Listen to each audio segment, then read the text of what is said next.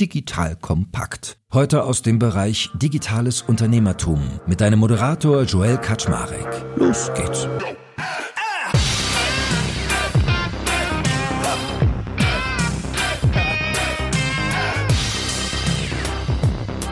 Hallo Leute, mein Name ist Joel Kaczmarek. Ich bin der Geschäftsführer von Digital Compact und heute gibt es ja mal einen richtig spannenden Stretch. Also ich glaube, hier ist echt was drin heute, denn als Thema habe ich mir überlegt, finde ich mal super spannend, über Diversity zu reden, über HR und da aber mal das Thema Alter.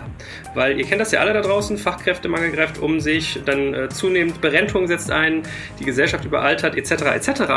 Und vielleicht wisst ihr, ich mache ja mit Signal Iduna regelmäßig coole Transform-Podcasts und dann habe ich mit den Jungs und Mädels mal gesprochen, was können wir eigentlich dazu tun? Und gesagt, getan, habe ich mit dem lieben Tobias Vögele, der ist Personalleiter bei der Signal Iduna, einen super perfekten Ansprechpartner dafür gefunden und habe mir gedacht, wie können wir das denn mal geil stretchen, dieses Thema? Und dann habe ich an meine gute alte Bekannte, die liebe Elise Müller, gedacht. Elise ist nämlich VP People und Culture bei Spriker und habe gedacht, das gibt ja wohl mal ein geiles Spannungsfeld, über Alter und Diversity zu reden, über HR in zwei Unternehmen, die, glaube ich, schon sehr unterschiedlich sind. Der eine Software First, der andere gerade voll am Digitalisieren, der eine wahrgenommen als junges Unternehmen, der andere vielleicht als tradiert. Also ich glaube, da ist heute einiges drin. Und said, bin ich mal total neugierig, was heute so abgeht, ihr beiden. Moin, moin. Moin. Hi, hi Joel. Vielleicht fangen wir mal mit ganz interessanten Zahlen an. Ähm, so im Vorgespräch habe ich gerade gemerkt, Elise, ich habe so aus dem Bauch raus gesagt, dass ich denke, so bei Spriker ist alles immer jung. So da hast du so den 19-jährigen ukrainischen Top-Entwickler, der mit 14 schon das FBI gehackt hat, ja, und irgendwie die jungen Führungskräfte. Hast du so einen Blick eigentlich auf eure Zahlen, wie alt ihr so im Durchschnitt seid, was so euer Durchschnitt ist? Ja, ich finde es immer total spannend. Also wir werden immer ganz oft als extrem junges Unternehmen bezeichnet und ich glaube, das war auch so am Anfang, als ich 2017 gestartet bin bei Spriker, genau so. Ich glaube, das Altersdurchschnitt damals war so 29. Heute, fast sieben Jahre später, ist unser Average Age 36. Wir haben eine Altersspanne von 18 bis 64, also auch wirklich alles mit dabei. Und äh, die meisten Kollegen bei uns und Kolleginnen sind zwischen 35 und 45. Also da hat sich schon echt einiges getan bei uns in den letzten Jahren, würde ich mal sagen. Und super spannend, was da so für ein, für ein Stereotype über ein junges, hippes Digitalunternehmen so beharrlich besteht.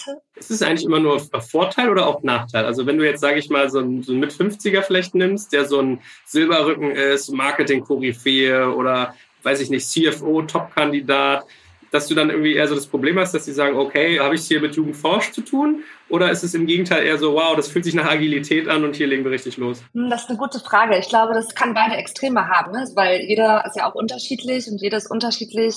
Da haben einfach die, die Kandidaten und Kandidatinnen auch unterschiedliche Vorstellungen davon, wer wir sind und wo wir stehen. Was ich ganz oft höre, ist, wie überrascht Leute davon sind, wie professionell wir in Interviews agieren und wie professionell unsere Kollegen und Kolleginnen dann eigentlich sind. Also das würde jetzt eher dafür sprechen, dass die Leute schon denken, ah, das ist ein junges Unternehmen, viele junge Leute, mal gucken, ob die schon was können und ob ich da überhaupt reinpasse mit meinen Erfahrungen und meinem Age auch. Ne? Ist das etwas, wo ich mich vielleicht auch wohlfühlen würde? Und äh, da ist es aber auch dann wiederum spannend, wenn die dann auch mal mit Leuten sprechen bei uns, die ähm, ja vielleicht schon ein paar Jährchen im Beruf stehen und auch schon ein paar Jährchen auf der Uhr haben, dass die dann einfach auch von denen total beeindruckt sind, was die schon bei uns geschafft haben und verändert haben und bewegt haben in so kurzer Zeit, weil das ja auch nicht in jedem Unternehmen gleich ist, wie viel man auch machen kann. Gut, und jetzt mal Kontrastprogramm. Tobias, wie würdest du so die Lage bei euch beschreiben? Leider sind wir schon etwas älter bei der Signal Iduna. Wir haben in den letzten Jahrzehnten natürlich immer aus der eigenen Ausbildung heraus die Kolleginnen und Kollegen übernommen. Wir haben Durchschnittsalter aktuell von knapp über 46. Circa 25 Prozent der Mitarbeitenden werden in den nächsten zehn Jahren das Unternehmen verlassen. Wir haben auch in den letzten Jahren ganz viele Junge eingestellt. Dadurch entsteht ein spannendes Umfeld von Generationen im Unternehmen und damit kann man arbeiten. Ja, aber ich meine, du hast es ja einleitend auch gesagt, wir sind leider schon älter. Also eigentlich ist es ja auch Stärke. Das würde mich mal interessieren, wie, wie verbindet ihr das denn bei euch? Weil Fachkräftemangel ist ja ein großes Thema. Wie geht ihr das denn an? Also was ist so euer Blick erstmal auf das Thema Alter? Also das Wichtigste ist, dass wir versuchen, die Menschen zu motivieren, länger zu arbeiten, ähm, als sie es in der Vergangenheit getan haben. Wir bieten zum Beispiel keine Altersinstrumente mehr wie Altersteilzeit, Vorruhestand oder so etwas an, weil das überhaupt nicht zu unserer Situation passt. Und es ist für viele Menschen, die damit gerechnet haben, erstmal ein harter Schlag, weil die haben sich gedanklich schon mit Anfang 60 in der Passivphase ihrer Altersteilzeit gefühlt und jetzt haben wir ihnen in mehreren Veranstaltungen erklärt, dass wir uns das schlichtweg nicht leisten können, sondern dass wir darauf angewiesen sind, dass sie möglichst bis zum Erreichen der Regelaltersgrenze bleiben und, und das wäre der Wunsch des Unternehmens in vielen Fällen noch darüber hinaus. Und da sind wir jetzt gerade an einem Punkt, wo wir ausprobieren in Einzelfällen, in unterschiedlichen Abteilungen, wie funktioniert es denn, wenn die Menschen vielleicht bis 69, 70, vielleicht auch bis 75 arbeiten. Wow, okay. Wie waren die Reaktionen? Ja, also am Anfang wurde das belächelt und am Anfang war das auch sicherlich etwas, was die Leute sich überhaupt nicht vorstellen konnten. Mittlerweile ist es so, dass natürlich wir Modelle anbieten mit Teilzeit, mit einem gleitenden Übergang dann, also die arbeiten dann nicht mehr voll und so weiter. Und der Gesetzgeber hat ja zum 1. Januar 2023 jetzt auch nochmal das Ganze dadurch unterstützt, dass man Rente beziehen kann und keine Anrechnung von Einkommen mehr erfolgt. Insofern ist es also auch finanziell attraktiv. Und jetzt merken wir, dass das Interesse daran wächst. Also nicht in Vollzeit, aber zwei Tage die Woche, zehn Tage im Monat so. Und da machen wir gute, gute Erfahrungen mit. Aha, okay, krass. Und kostenseitig lohnt sich das, wenn man all die Nebenkosten auch irgendwie mit einberechnet, dass man dann für nur zwei Tage in Anführungsstrichen sich Leute sozusagen länger im Lebenszyklus hält, des, der, der Angestellten-Situation? Also wir haben, also ich würde fast sagen, es ist alternativlos. Wir haben das Problem, dass wir die Bedarfe, die wir haben, um die Themen angehen und bearbeiten zu können, die wir bearbeiten wollen, überhaupt nicht mehr genügend Fachkräfte am Arbeitsmarkt generieren können. Und deshalb ist es alternativlos. Wir sind auf jede Mithilfe angewiesen. Und wenn das von der Bedingung abhängt, eben in Teilzeit arbeiten zu können, dann realisieren wir auch das. Also die Frage, ob es sich dann am Ende lohnt, die ist schwierig zu stellen. Ich glaube nicht, dass man da jetzt einen Business Case rechnen kann. Aber wir versuchen alle, allen Wünschen nachzukommen, um es einfach, unsere eigenen Projekte steuern zu können. Da habe ich ja nochmal zwei Fragen dazu, so vertiefend. Das erste ist, wenn ihr die Leute zum länger Arbeiten animiert, tut ihr denn auch was, das Thema Gesundheit bei denen zu optimieren? Weil ich meine, Alter hat ja auch ein bisschen mit Verschleiß zu tun, leider, ja, wie wir alle wissen. Das ist so, ja. Also die Signal Iduna engagiert sich extrem im Bereich betriebliches Gesundheitsmanagement. Wir haben viele Angebote für unsere Beschäftigten. Wir versuchen, die Leute zu motivieren, indem wir zum Beispiel Betriebssport anbieten, der auch von den Mitarbeitenden selbst für ihre Kolleginnen und Kollegen organisiert wird. Aber wir unterstützen unterstützen das auch mit unseren Angeboten zentral. Und natürlich haben wir jetzt in den letzten Jahren auch gearbeitet an speziellen Angeboten für ältere Beschäftigte. Ja, also wir versuchen schon die Arbeitskraft über das gesamte Arbeitsleben zu erhalten und vor allem halt das Bewusstsein für einen gesundheitsförderlichen Lebensstil zu fördern. Ja. Und äh, die, so die zweite Frage, die mich noch umtreibt, wenn du sagst, es ist alternativlos, wie rekrutet ihr denn eigentlich? Also ist, ist bei euch alles Präsenz irgendwie in Dortmund oder rekrutet ihr international? Weil das werden wir, glaube ich, gleich ganz spannende Perspektive von Elise zuhören.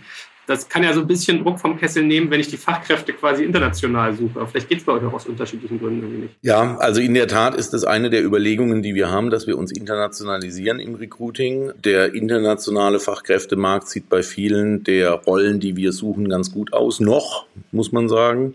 Ähm, das stößt allerdings im Moment noch auf kulturelle und vor allem Sprachbarrieren im Unternehmen. Ne? Also ich kann mir keine zehn indischen Kolleginnen und Kollegen in die IT setzen, wenn da keiner Englisch spricht. Und deshalb ist tatsächlich auch die Ausweitung unseres Angebots an Sprachtrainings für die Mitarbeitenden ein Bestandteil, um den Fachkräftemangel zu lösen. Elise, ist wahrscheinlich Kontrastprogramm bei dir, oder? Ja, absolut. Ich musste gerade so ein bisschen schmunzeln tatsächlich, als Tobias das erzählt hat, weil das ist ja auch so das täglich Brot, sage ich mal, das wir haben, wenn wir mit unseren Kunden sprechen, die ja meistens im Enterprise-Segment unterwegs sind, große Corporates sind, die einfach also viele auch im deutschen Markt groß geworden sind. Und wenn wir dann so Consulting-Sessions mit denen machen, so, hey, wie könnt ihr denn eure Leute einstellen, kommt natürlich das Thema Internationalisierung, internationales Suchen, globales Suchen von Talenten immer auf. Und fast immer ist die Antwort, ja, wäre super, aber das zieht halt einen riesen Rattenschwanz nach sich. Alle Dokumentationen, die wir haben, alle Prozesse, alle Strukturen, die wir haben, auf Englisch umzustellen und die Leute eben auch dahin zu bekommen, dass sie wirklich auch jeden Tag Englisch sprechen. Das ist, glaube ich, eine super große Herausforderung, die wir ja per se gar nicht haben, weil wir ja schon immer international unterwegs waren. Du hast eben schon von den Superbrains gesprochen, die schon mit 14 angefangen haben, in der Ukraine zu hacken und äh, Programme zu schreiben. Das sind natürlich auch viele unserer Kollegen und Kolleginnen, ne, die genauso sind und die eben aus anderen Ländern kommen, die dann eben nur Englisch sprechen. Von daher, das war bei uns nie so ein Thema. Ich glaube, wir haben auch irgendwann einfach aus den Jobanzeigen rausgestrichen, dass man Englisch sprechen können muss, weil das einfach eine Basisvoraussetzung ist, die einfach jeder mitbringen muss, um bei uns überhaupt arbeiten zu können. Es geht gar nicht anders. Also super spannende Perspektive da nochmal.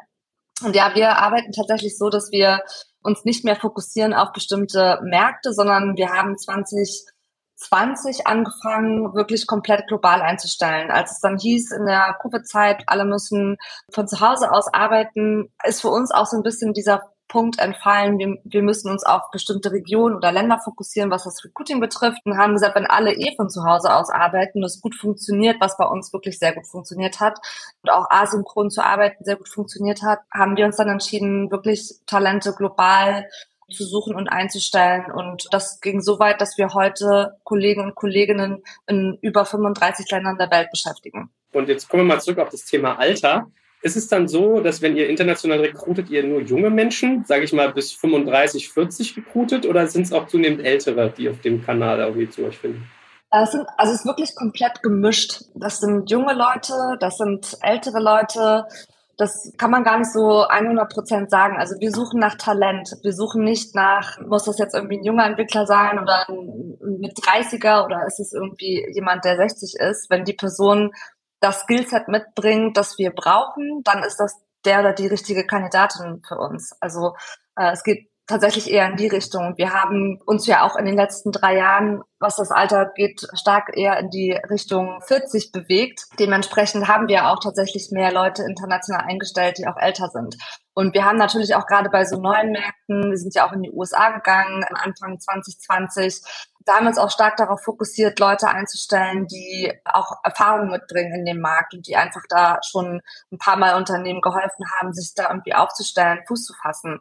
Und das sind dann in dem Fall eben nicht die Studienabgänger, sondern hauptsächlich die Leute, die dann eben auch schon ein bisschen älter sind und mehr Lebens- und Arbeitserfahrung mitbringen. Also ich meine, wir können es ja mal zuspitzen, sind ältere Menschen und ich glaube, die meisten Gesellschaften sind ja so, dass die, wenn du die als Pyramide anguckst, dass die älteren äh, die, die, die Altersschicht mit höherem Alter zunehmen, also mehr Breite gewinnen. Sind es für euch quasi attraktive Wege, um das Thema Fachkräfte zu besetzen oder ist es für euch eher schwierig? Ich finde das ein attraktiver Weg. Ich glaube, dass auch Vielfalt an sich ja auch immer was mit, mit reingibt. Ne? Jeder kann von jedem irgendwie was lernen und ich glaube, das sollte eigentlich das sein, was im Mittelpunkt steht. Wirklich die die Chance zu nutzen, aus unterschiedlichen Generationen zu lernen und, und zu schauen, wie würde es vielleicht auch vor 10, 15 Jahren gemacht? Was wurde daraus gelernt? Wie wird das heute angewendet, das Wissen, was da äh, rausgekommen ist? Also ich finde das schon super attraktiv. Ne? Fachkräftemangel ist natürlich auch bei uns angekommen, ganz genauso wie bei jeder anderen Firma, auch wenn wir weltweit einstellen. Es kommen einfach nicht genug Generation Z ähm, Kandidaten und Kandidatinnen nach. Und da muss man einfach was machen. Und da muss man auch investieren, finde ich, in die älteren Generationen, dass die eben auch erfolgreich sein können, auch in einem Unternehmen wie unserem. Und jetzt kommen wir zu zwei spannenden Geschichten, die ich also auch kennenlernen durfte. Ich kannte das vorher gar nicht. Ageism und Adultismus. Also Ageism meint, dass ältere Menschen auf der Arbeit kritisiert werden oder diskriminiert. Vornehmlich hinter dem, vor dem Hintergrund, dass man halt so die, die Leistungsfähigkeit oft noch in Frage stellt, dass man irgendwie so Vorteile hat, dass sie irgendwie teurer sein, dass sie nicht so lernbereit und fähig sind. Während bei Adultismus das Thema ist, dass jüngere Menschen diskriminiert werden. Also sowas wie Verantwortung oder Wissensvorgänge werden dir nicht so zugetraut, kriegen oft weniger Bezahlung, Loyalität wird irgendwie niedrig gehalten. So, das sind so diese, diese Klischees, die so bei diesen beiden Bereichen wabern. Und jetzt würde mich mal eure beide Perspektive interessieren, ob ihr das in der Berufspraxis auch erlebt, ob das sozusagen was ist, wo man sich in so einer Firmenkultur auseinandersetzen muss. Wie ist es denn bei Spriker? Ich finde das so ein spannendes Thema. Ich habe mich auch im Vorfeld mal so ein bisschen reingelesen, was sind eigentlich so die Stereotypes für die unterschiedlichen Generationen. Einfach auch nochmal so zu verstehen, was sagt denn so, keine Ahnung, so, so ein White Paper dazu oder so. Und das ist wirklich super spannend. Und dann schaut man sich natürlich auch an, was passiert so bei LinkedIn aktuell. Und man sieht immer so sehr viele Generation Z Leute, die dann auch Posts machen, so, hey, ich bin zwar erst 23, aber ich bin schon Führungskraft und ich kann genauso erfolgreich sein. Und dann siehst du immer die Babyboomer-Generation, die dann reinschreibt, ja, aber so viel Erfahrung hast du ja noch nicht. Ich würde mir das nicht irgendwie zutrauen, unter jemandem arbeiten wollen, der erst drei Jahre Berufserfahrung hat oder vielleicht gar keine Berufserfahrung hat. Super spannend, was da so für Diskussionen auch kommen.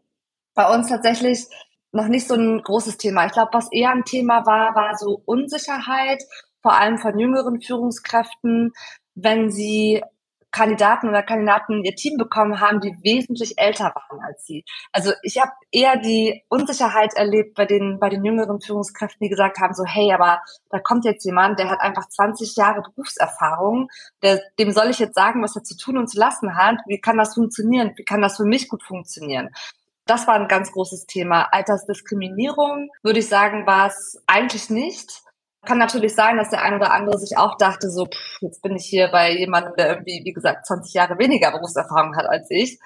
Wurde aber nie öffentlich als Thema irgendwie groß diskutiert. Von daher kann ich das gar nicht so richtig sagen. Aber diese Angst, von jungen Führungskräften, die habe ich schon tatsächlich öfter gehört und darüber haben wir auch relativ viel diskutiert, was man auch machen kann, dass es ja nicht darum geht, alles besser zu können und besser wissen zu müssen als die Person, die im eigenen Team ist, sondern wirklich eher Strukturen zu schaffen, Anleitungen zu geben, die Richtung vorzugeben, Visionen mit zu definieren und sich ja auch inspirieren zu lassen von den Leuten, die man reinholt, die ja auch dann einfach sehr stark in ihrem Bereich sind und ja auch als Experten wahrgenommen werden sollen. Also die Friktion hast du echt eher auf der jüngeren Ebene gemerkt. Du hast jetzt gerade Unsicherheit ja genannt. Ja.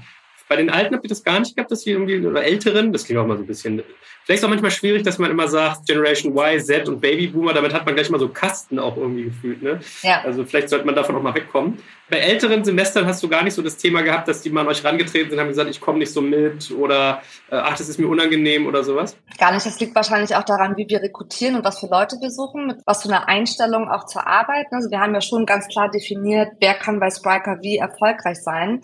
Und wenn wir dann Kandidaten im Prozess haben, bei denen wir dann auch merken, so, hey, es geht eher so in Richtung, ich möchte eigentlich nur noch, keine Ahnung, fünf Stunden am Tag arbeiten und der soll aber auf ein Thema kommen, was irgendwie super brennt gerade, dann ist das einfach kein Fit in dem Moment. Ne? Da müssen wir halt auch schauen, können wir uns erlauben, dass wir irgendwie so ein Jobsharing machen oder ähnliches.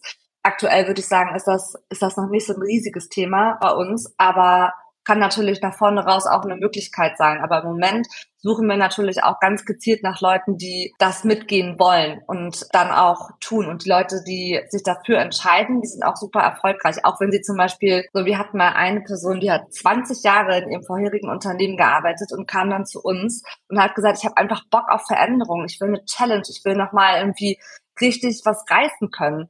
Und das ist einfach super cool. Und warum soll man diesen Leuten dann nicht die gleiche Chance geben wie allen anderen? Und es hat in dem Fall tatsächlich auch gut funktioniert. Also das ist so das eine. Und wenn ich jetzt nochmal so zurück überlege, wir haben, glaube ich, ein, zwei Leute, die über 60 sind, die dann auch mal irgendwie gesagt haben, so, hey, das ist irgendwie voll unangenehm. Ich fühle mich, als wäre ich hier der Älteste oder die Älteste.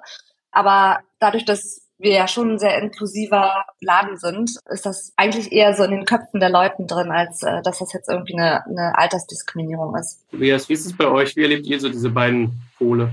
Ja gut, wir haben relativ viele Mitarbeitenden in allen Generationen und insofern ist das Thema Alter eigentlich kein Thema bei uns. Wir, wir müssen unsere Teams auch altersgemischt aufstellen und die Menschen lernen die Zusammenarbeit miteinander. Natürlich gibt es in jedem Team irgendwann mal Konflikte. Ich glaube nicht, dass das Alter dafür ausschlaggebend ist, sondern vielleicht irgendwie eine andere Zusammenarbeitsform oder ältere Kolleginnen und Kollegen haben halt mehr Erfahrung und weisen dann auf was hin, das wird dann von den anderen als Verhinderung verstanden, eher sowas. Aber das ist Aufgabe von Teams, sich zu organisieren, mit solchen Konflikten umzugehen, solche Dinge offen anzusprechen. Und wir merken heute, dass es immer besser funktioniert. Wir haben Mentoring, wir haben Reverse Mentoring. Also wir versuchen das Lernen von beiden Seiten zu gestalten und das funktioniert eigentlich gut. Vorbehalte habe ich da nicht gespürt. Wobei ich mir gut vorstellen kann, dass tatsächlich, wenn man als jüngerer Kollege ältere Kollegen führen soll, dass das erstmal ungewöhnlich ist. Ja, das ist so. Da muss man sich reinfinden in die Rolle und muss jedem Teammitglied im Team einen Platz geben. Und dann funktioniert das auch. Ne? Ich, als ich selbst Gruppenleiter war, meine erste Führungsposition hatte, war meine Stellvertreterin äh, 58. Das war kein Thema, weil wir zusammen richtig gut gearbeitet haben und ich ihre Erfahrung eben auch gewertschätzt habe. Und sie kam sich auch gewertschätzt vor. Und deshalb war es für sie auch okay, mit mir gemeinsam zu arbeiten. Aber das ist wichtig. Jeder braucht einen Platz in dem Team. Ich stelle mir aber auch gerade vor, es ist eigentlich auch eine lustige Vorstellung. Ich stelle mir vor, so ein Viertklässler würde auf einmal eine Klasse Lehrer unterrichten. Das ist eigentlich ganz witzig, so als Gedanke, ne?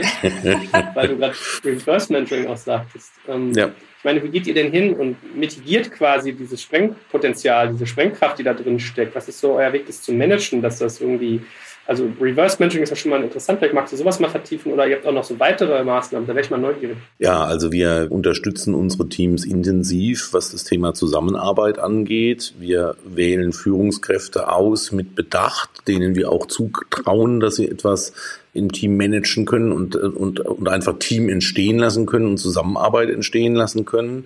Und wir, wir bieten über Führungskräfte-Feedback, Mitarbeiterzufriedenheitsbefragungen und, und, und auch immer wieder die Möglichkeit, sich zu äußern und sich einzubringen. Wir sammeln Ideen von allen Generationen, diskutieren die gemeinsam auf einem Marktplatz und entscheiden, was wir dann machen. Wir vertesten unsere Produkte, ähm, also auch unsere internen Produkte und Dienstleistungen als HR immer an diversen Gruppen, also mit Mitarbeitenden aller Altersklassen. Und es funktioniert ganz gut. Ja, ist interessant. Ich finde ganz lustig, dass du das so offen und ehrlich sagst, dass man quasi auch einfach Zwänge hat, dass es gar nicht anders geht manchmal. Vielleicht hilft es manchmal auch Potenziale freizusetzen. Habt ihr denn unterschiedliche Erwartungen eigentlich jeweils an, an, an Menschen im Alter oder stellt ihr an alle Menschen die gleichen Erwartungen? Eher im subjektiven Bereich. Also objektiv haben wir Arbeitsplätze und haben Aufgaben und die müssen gemacht werden. Die Erwartungen sind natürlich objektiv die gleichen. Subjektiv erwarte ich natürlich von Kolleginnen und Kollegen, die vielleicht 10 oder 15 Jahre Berufserfahrung haben, dass sie die Aufgabe selbstständiger erledigen können, als jetzt jemand, der im ersten Berufsjahr ist. Ne? Das ist aber dann eher die subjektive Seite, dass man mehr Hand reicht, mehr unterstützt. Und das ist genau das, was eben all das gemischte Teams auch so stark macht, weil die Erfahrung und das Wissen der älteren Kolleginnen und Kollegen dort vielleicht auch mit der Neugier und dem Tatendrang und dem, ja, der Experimentierfreude von den Jüngeren zusammenkommt. Ist es bei euch, Elise? Also ich finde total spannend, was, was Tobias gerade gesagt hat, ne? dass man so diese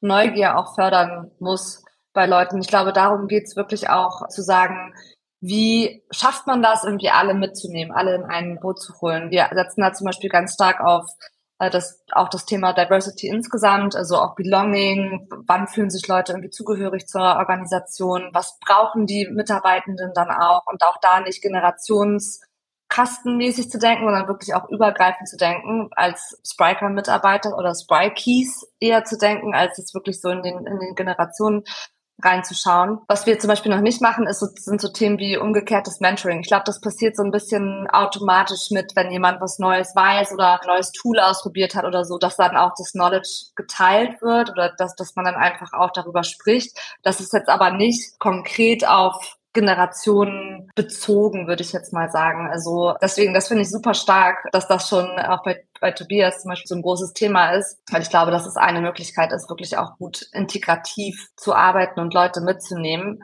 Was die Erwartungshaltung betrifft, habe ich ein bisschen eine andere Meinung, weil klar, man kann von Leuten, die viele Berufserfahrung haben, schon erwarten, dass sie bestimmte Dinge irgendwie in einer bestimmten Art und Weise machen.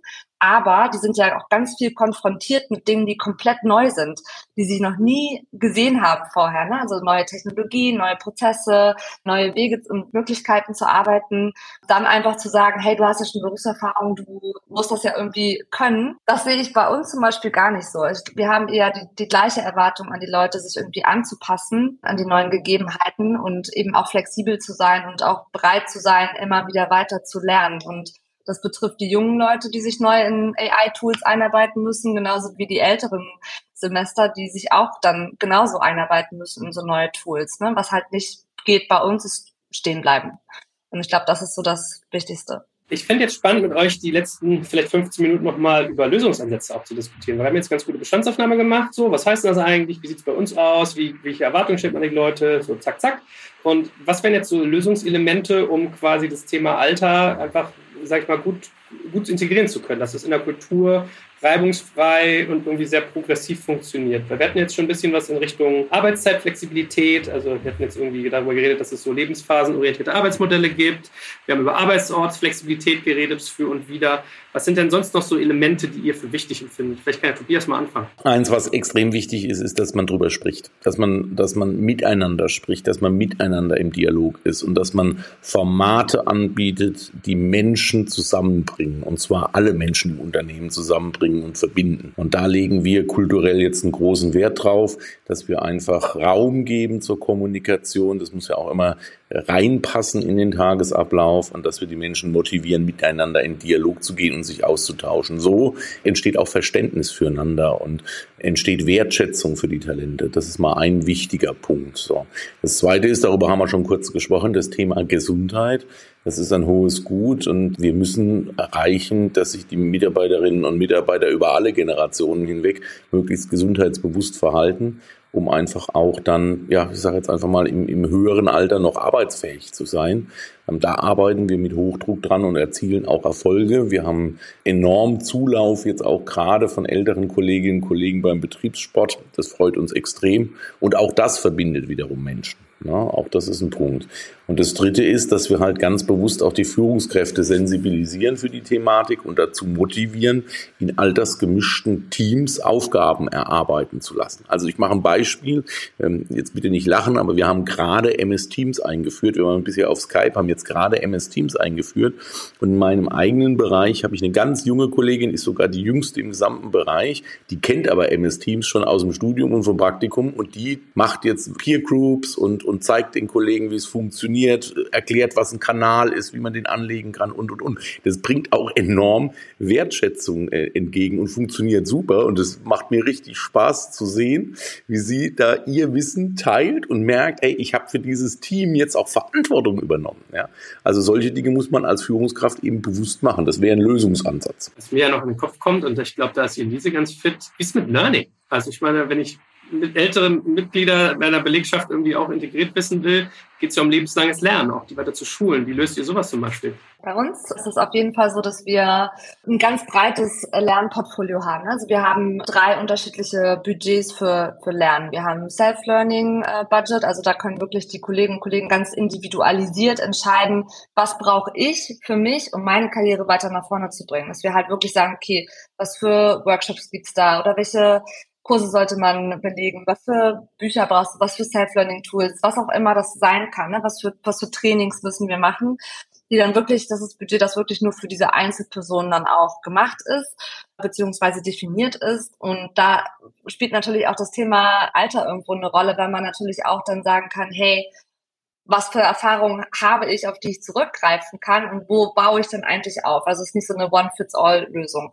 Dann haben wir das Teambudget, wo wir wirklich schauen, wie können die Teams am besten zusammenarbeiten. Da finde ich auch total spannend, dann in so Sachen reinzugehen wie den Disk-Test zum Beispiel, um besser zu verstehen, wie sind eigentlich die unterschiedlichen Charaktere, was machen die, genau, was brauchen die, wie kann man gut miteinander arbeiten. Ne? Auch da wieder generationsübergreifend eine Fläche zu schaffen, wie, wie kann man dann einfach eigentlich richtig ansetzen und auch dann so, so Company-Budget, so für bestimmte Gruppen. Auch hier Führungskräfte zum Beispiel. Wir haben ja auch Führungskräfte, die sind ganz neu in der Führungsrolle, die machen das das erste Mal, die gehen so durch unsere Führungskräfte-Waschstraße, wohingegen wir auch Führungskräfte haben, die schon so ein bisschen älter sind und einfach auch viel mehr Erfahrung in der Führung haben von Leuten. Da fangen wir nicht mit der Waschstraße an, da gehen wir dann halt schon so ein bisschen weiter und sagen, hey, da gibt's Coaching, Mentoring-Programme, an denen die äh, Kollegen und Kolleginnen dann teilnehmen können. Also ist da auch schon so ein bisschen darauf aufgreifend, wo stehen die einzelnen Kollegen und Kolleginnen in ihrem ähm, Berufsalltag gerade, beziehungsweise mit ihrer Erfahrung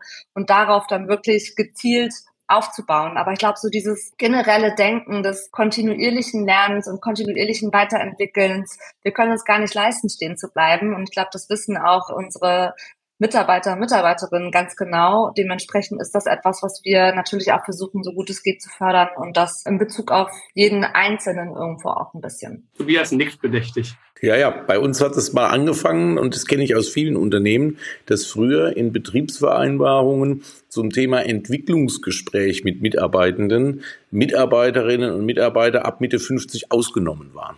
So war früher mal die Denke, ne? Und das ist mittlerweile völlig weg. Ja, die Kolleginnen und Kollegen haben verstanden, dass sie sich im Prinzip bis ein, zwei Jahre vor den geplanten Regelrenteneintritt weiterbilden und weiterentwickeln müssen, aber auch können und dürfen und sollen, ja, und nehmen das jetzt auch in Anspruch. Gott sei Dank. Da hat sich die Gesellschaft und da hat sich die Arbeitswelt in eine gute Richtung weiterentwickelt. Und sag mal, Tobias, was ich so als Ansätze auch schon mal gehört habe, gerade bei dem Thema äh, Generationen zusammenführen und auch so diesen Übergang managen, wenn die eine vielleicht rausdiffundiert irgendwann und die neue übernimmt, waren so, Modelle, so zum Beispiel die Jobrotation oder auch Co-Leadership.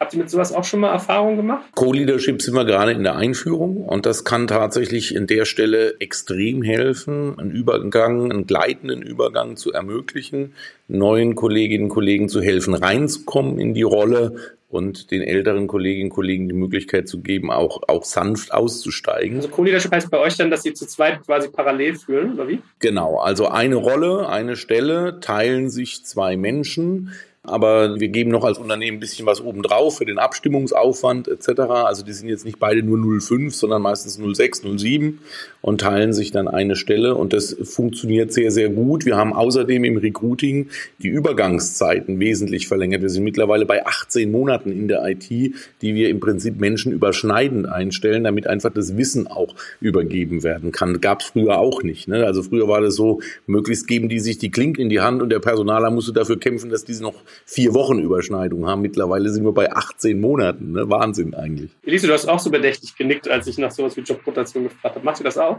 Jobrotation noch nicht so ganz. Also wir führen jetzt ein Programm ein, in Teilen zumindest. Das heißt so in your shoes. Also dass halt auch mal, dass man auch mal in anderen Abteilungen schauen kann, was machen die Kollegen und Kolleginnen da eigentlich, wie arbeiten die, um dann vielleicht auch nochmal neue Ideen zu generieren. Ich finde aber dieses ganze Thema Jobs zu teilen, sage ich mal, auch total spannend, nicht nur für die älteren Generationen, für die dann, die dann übernehmen sollen vielleicht irgendwann, aber auch so für dieses ganze Thema Vereinbarung von Arbeit und Familie zum Beispiel, also auch für Mütter oder für Väter, die irgendwie Teilzeit arbeiten möchten, dass man halt auch da ganz neue Modelle schaffen kann, man halt sagt, man hat irgendwie Leute, die schon über 65 Jahre alt sind und dann vielleicht nur noch Teilzeit arbeiten wollen. Man hat irgendwie junge Eltern, die auch Teilzeit arbeiten möchten, weil sie eben gerade erst ein Kind bekommen haben, dass man das zusammenlegt.